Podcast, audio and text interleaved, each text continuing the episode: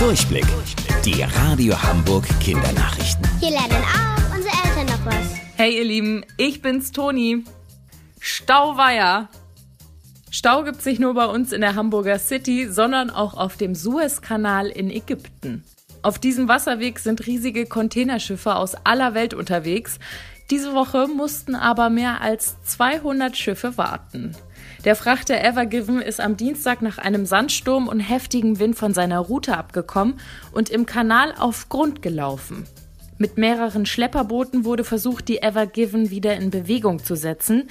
Auch Bagger sind vor Ort, um das Schiff aus Sand und Schlamm zu befreien. Bisher aber ohne Erfolg.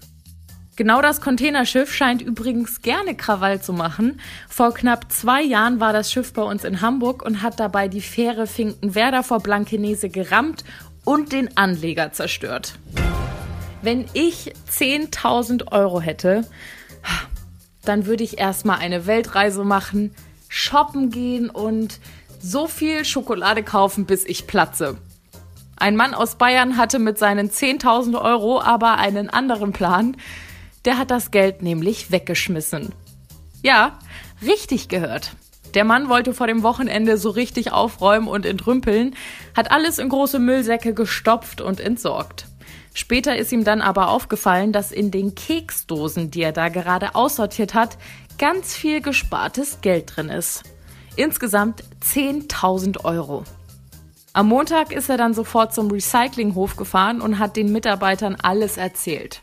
Die waren dann sogar noch so lieb und haben dem Mann beim Suchen in den großen Müllbergen geholfen. Das Unglaubliche, nach einer halben Stunde wurden die Keksdosen mit dem Geld gefunden.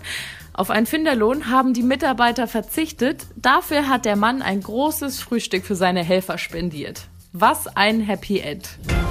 Wusstet ihr eigentlich schon?